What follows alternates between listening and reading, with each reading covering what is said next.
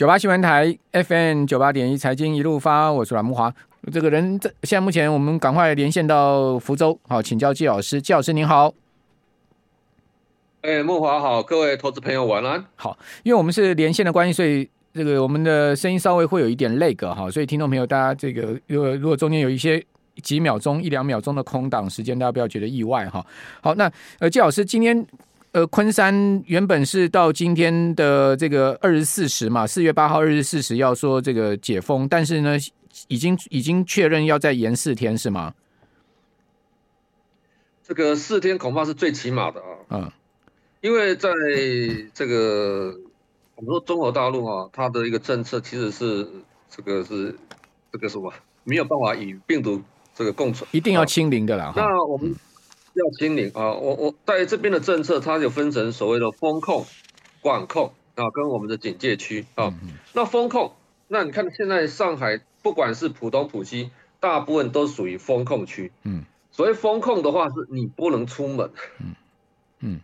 关在房间里面、屋子里面是不能出门的。是啊。那管管控区，管控区的话，你可以出来。嗯。哦，但是是在小区内活动。OK，你不能离开小区。了解。再过来是所谓警戒区啊，警戒区。那目前来看，警戒警戒区是大家都可以出门的，就对了。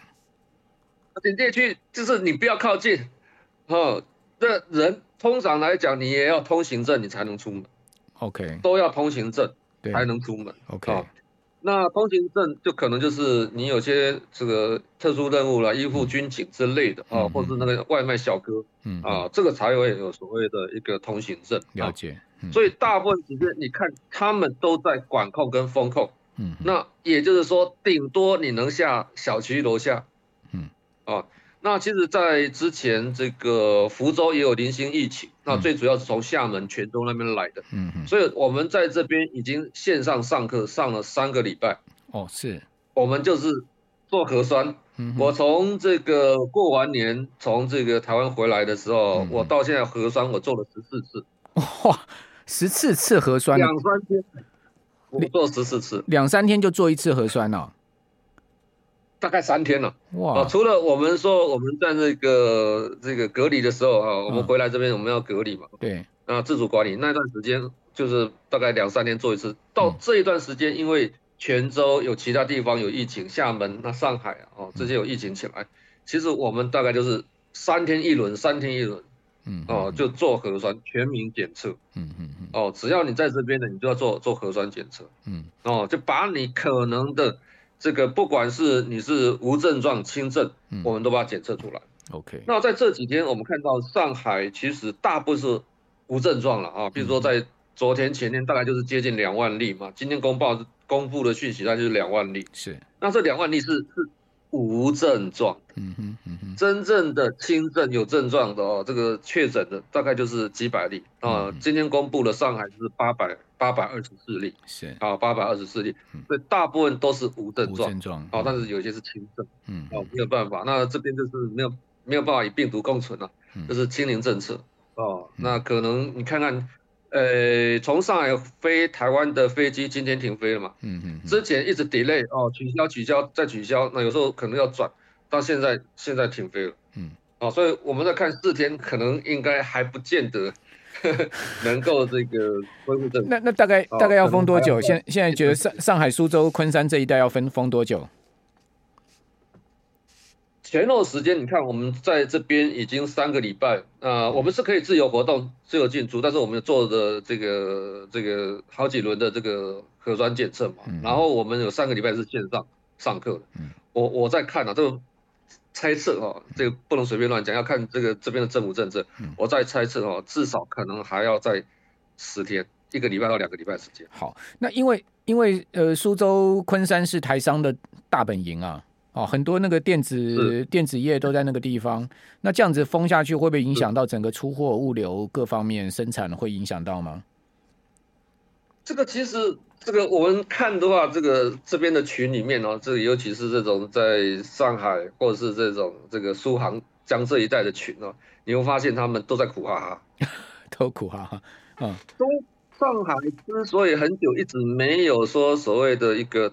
这个所谓的一个风控哦，最主要的是因为经济的考量，到最后不得不哦采取了所谓的一个风控哦这个管制的一个政策哦，那上海一封起来哦，对整个中国大陆，因为它占中国大陆 GDP 的比重其实蛮重的，嗯，哦，那你一封起来，其实对整个中国大陆经济其实有受到一些影响。看我们这一个多礼拜、两个礼拜来。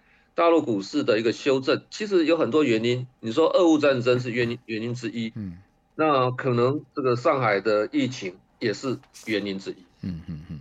好，好，那这个当然，呃，疫情这种东西很难预料，要封多久也不知道。基本上呢，呃，台商的供应链势必受到影响哈，因为毕竟这个昆山几千家台商在那个地方哈。呃，包括苏州也有哈，那上海真的是整个是物流大乱的情势。好，好，那呃，季老师，这个入股现在目前最新的情势跟大陆的经济情势怎么看呢？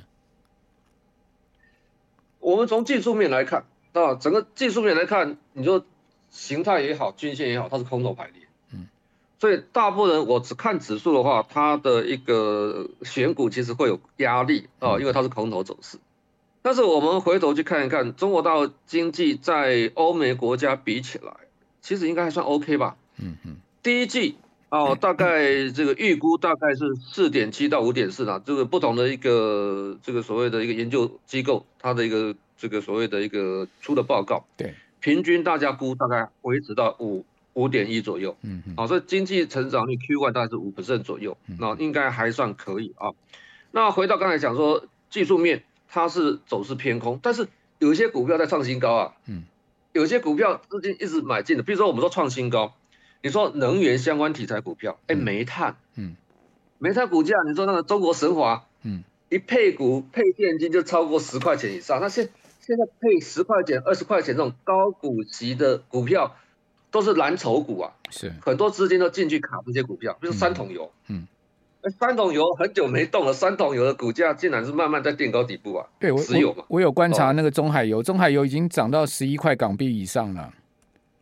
是，哦，所以这三桶油其实因为油价可能未来哈通货膨胀问题可能没有办法短时内没办法解决。嗯嗯嗯嗯，通货膨胀问题没有解决的话，我们看看这个这个出口的一个这个什么石油，中东嘛，乌克兰、俄罗斯。其实是除了产石油、天然气，尤其是这个俄罗斯，还产什么农产品啊？嗯嗯，它是欧洲的粮仓啊。嗯，还有什么化肥啊、磷肥啊，对啊，尿素啊，这这化学原料这种所谓的农产品的一个价格，应该是居高不下的，很难下来。嗯，那在这个情况之下，通货膨胀怎么能够下来呢？嗯，哦，所以。资金就会预期到未来可能会有通货膨胀问题，那资金就就会转到这些股票上面。我们说，你看上证指数或是沪深三百，啊，你看这些这个中小创这些股票都是空头排列。那我回头去看看，有些股票持续在涨啊，嗯，那就是挑股的一个技巧的问题。OK，再加上说，你说从沪深三百或是上证五十来看，它的本益比、股价净值比高不高？沪深三百。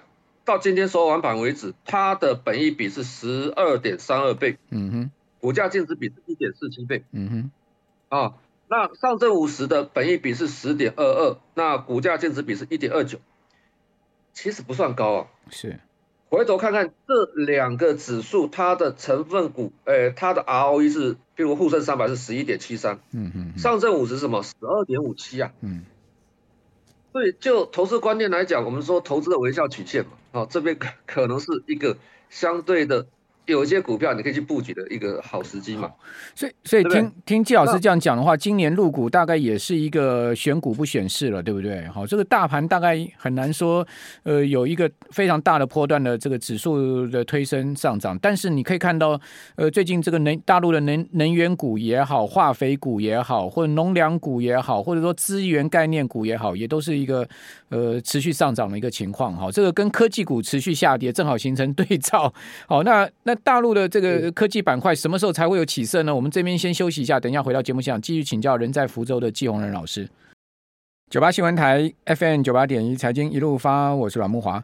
哦，的确，我刚这个季老师观察的非常深入哦，就是中国大陆的股市哦，今年是很两极分化哦。比如说那个能源股啊，哦，这个三桶油，大家都知道，所谓的三桶油，中国大陆三家大石油公司，一个中国石油嘛，好，然后这个中石化，还有一家呢叫做中国海洋石油，就一般大家称之为中海油。哦，我最近在看这个八八八呃零八八三中海油的这个股价哈，你看它去今年初啊。哦，中海油的这个股，因为它挂牌在香港哈，它大概每股在八块钱港币左右哈。那最近这个礼拜哈，涨到快十二块港币哦。你看它从八块涨到十二块，它已经涨了三个月，已经涨了五四五四四十到五十趴了。可是你去看那个腾讯的股价，好零零七零对不对？好，腾讯也是呃呃挂腾腾讯也是挂在香港嘛哈，零零零七啦哦零呃。对，腾讯代号多少？我一下忘记。好，看阿里巴巴了，九九八八比较好记。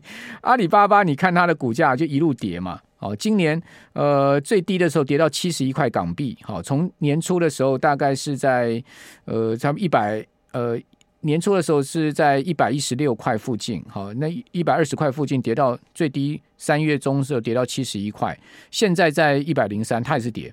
好，那更不要讲去年。呃，去年阿里巴巴的高点，哈，去年阿里巴巴的高点是在两百六十块啊，好，年初在两百六十块啊，好，所以这个科技股为什么会是这样跌？然后那个资源股、能源股为什么讲？我们继续请教人在福州的季宏仁老师，季老师，呃，你可以跟我们来谈一下，为什么陆股今年的走势如此之分化呢？其实现在这个资金是回到所谓的价值上面，哦，那我们刚才讲的所谓。呃，这些股票，比如说阿里巴巴啦、腾讯啊、什么美团啦、啊，嗯，这些股票都是之前的主流股啊。你说贵州茅台，贵州茅台其实也不行啊。对，啊，那之前是主流股，它是题材是什么？是成长，嗯，成长题材。那我们说海外说这个腾讯，它的跌幅大概六十 percent，阿里巴巴跌了七十三，嗯，美团跌了七十七啊，嗯，哦，那个 B 站，B 站跌八十八，百度六十，小米跌了六十一。你想得到的这些所谓的这种科技类股，这个出海的，不管出海是到美国的，或是到香港的，这科技类股跌幅其实都很凶，嗯，因为他们的题材是成长的题材，对，哦，但是现在大家也看得到了，成长题材其实好像已经不吃香了。我们回头去看一档基金，木姐，嗯，哦，这个凯瑟琳伍德，木姐的她的一个基金，哎，她的基金状况好像。也不是那么理想哎，ARKK 跌爆了。对，你看，对它它主要投资标的什么，也是科技类股啊，机器人、新能源啊。对，对对，它的一个持股最大是新能源车的特斯拉。对啊，所以这些股票，这些所谓的成长性题材的股票，其实慢慢都已经好像资金在外流了。嗯，大家也知道说未来。你的经济可能不会那么理想，又有通货膨胀的问题。那我们持股是不是要走防守性的？或是投资什么？它有价值的。那它的配的现金股利比较高的，有一档基金叫红利红利五十的 ETF 嗯。啊，红利五十 ETF 是这一段时间涨幅最大的股票。嗯哎，涨幅最大的 ETF 之一。为什么？因为它的持股是中国大陆配现金股利最大的五十家公司，就跟我们高股息一样，最大。分红现金股利分红比率最高的五十家公司，它的一个指数啊，红利五十的 ETF。嗯哼。那为什么？因为你发现这段时间在配现金股利这些公司公布出来的很多，我们刚才讲过的哦，它的一个配股都是什么？都超过十十 percent 以上，十块钱以上。中国神华。刚才，哎，神华六零一零八八。嗯哼。你看中国神华，它涨了四成。对。哦，那从去年动力煤的题材，哎，可能波动性比较大，哎，现在回头来看。它的一个走走势其实是好像还是蛮不错的啊，嗯嗯嗯，对不对？因为市场上有这个需求，蓝煤的需求，天然气的需求，煤价又涨，石油的需求，对，煤价又涨，哦，所以在这个情况之下，其实这些股票的话，你说大部分投资人他习惯是追涨不杀，哎，不追跌嘛，嗯嗯，所以涨的股票，哎，资金就会慢慢还是会涌入，你看看，哎，它现金又配的不错。我现在还是可以去买它，我的股利报酬率也还可以，嗯，所以资金就会涌涌进这些股票，就正正的一个加强，嗯，哦，所以你这种这种跌的股票可能会资金慢慢的会会舍弃它，那这种涨的股票慢慢吸引另外资金进来，所以就分成两极化的走势。那回到刚才说上证综合指数，上证综合指数的三千点，其实快到了嘛。对，三千点其实很重要。对，三千点除了这个心理关卡之外，很重要，十年线也在这附近。是，哇，十年线，我我们 入股先跌到十年线就对了。哎，十年线啊，它这几年一直是属于整理盘。港股也是跌到十年线啊。对。二零一五年以来嘛，从了五一七八以来，在这一段时间，你看看它是很长时间的，二零一五到现在七年时间，对，它都是属于一个大的整理盘。嗯嗯嗯。所以你说跌到三千点以下，在十年线以下机会有没有？有，但是只要跌破这个所谓的这个十年线以下，三个月内就还你公道。嗯嗯嗯嗯。而且通常跌的时间其实跌破十年线的几率不是很大。那现在上个月突然。重挫的时候接近三千点，接近十年线，哎，马上就拉个下影线起来了。有一些资金这种蓝筹股票，资金是慢慢进驻的，但这种这种去年前年那种涨幅比较大的股票，还是会有修正压力。好，那呃，季老师有听众朋友在问说，那个 A 股基金啊，这个赔了不少哈，那现在该怎么处理呢？A 股基金，你因为 A 股基金，我不晓得是在台湾还是香港，还是还是这个大陆买，应该也就是买一些有很多类。它可能就是那种科技股的吧。如果科技类股的话，现在我们说这些科技类股的这种 ETF 也好，或是基金也好，跌幅大概都有六七成，嗯嗯，很凶。所以你说你现在这边是停损还是加码？应该不是在这个时候停损，跌得那么深的。那你说它马上会涨吗？恐怕也不太容易。所以你可能就要稍微花点时间定投的方式，用这种定投概念，我们去做。所谓的这种所谓科技类股基金的一个分批的布局可能会比较恰当。那最后请教您，大陆今年的经济形势怎么看呢？经济形势，因为中国大陆开始它有一些动作出来了啊，譬如说，呃，我认为会慢慢有宽松的政策出来。你看到这种房地产的一个相关的题材股票在涨啊，这个地产股票在涨，水泥建材股票在涨，为什么？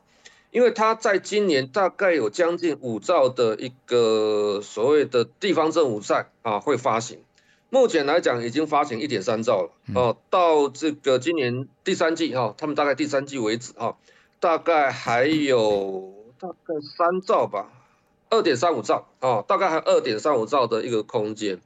那再过来就是说这些管控风控的地方哦，你做生意的啊，这商户，如果你的房子是跟这个政府租的承租的话是免三个月租金啊，就上海哦这些比较严重的风控区哦，大概有免租金的一个政策。嗯嗯，所以它的经济，我看到我们小区楼下开始有旅行社开始在装潢了。旅行业、旅游业最糟状况应该就是在这两年，未来应该在最高过去了，未来就是可能又是有一个高峰期啊，所以这些这些都是我们可以去思考。内需市场还是有成长的空间的，嗯嗯嗯，可能往这方面去思考。好的，这个大陆毕竟是一个大经济体了哈，你说经济再坏，它基本需求还是存在的哈，所以我们在观察。不过股票市场呢就很分化了哈。那如果说买基金的话，听众朋友也要注意自己的基金持股内容是不是这些科技股为主的哈。那这如果是的话，可能就要稍微注意一下。非常谢谢季宏仁老师，谢谢。